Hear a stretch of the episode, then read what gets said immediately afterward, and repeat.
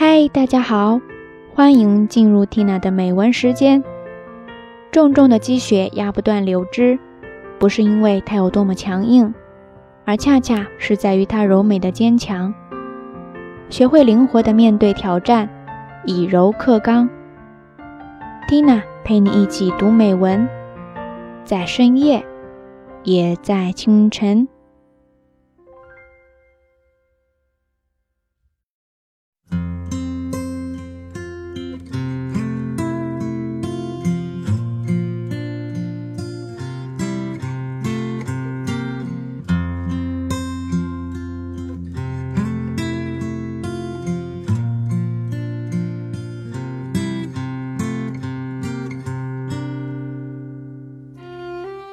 嵐の吹くときは下を向いていらっしゃい。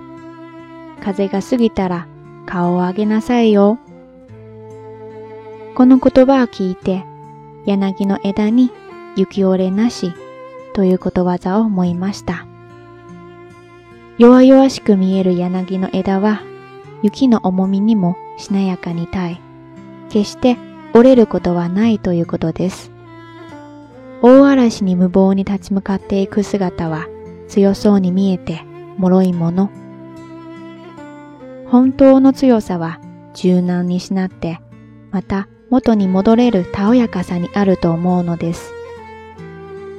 そういえば、たおやかという漢字は女編に弱いと書きます。昔から女性たちはこうして強く生きてきたのではないでしょうか。川崎夏は明治、大正、昭和の三代を女子教育や女性解放運動に携わった人。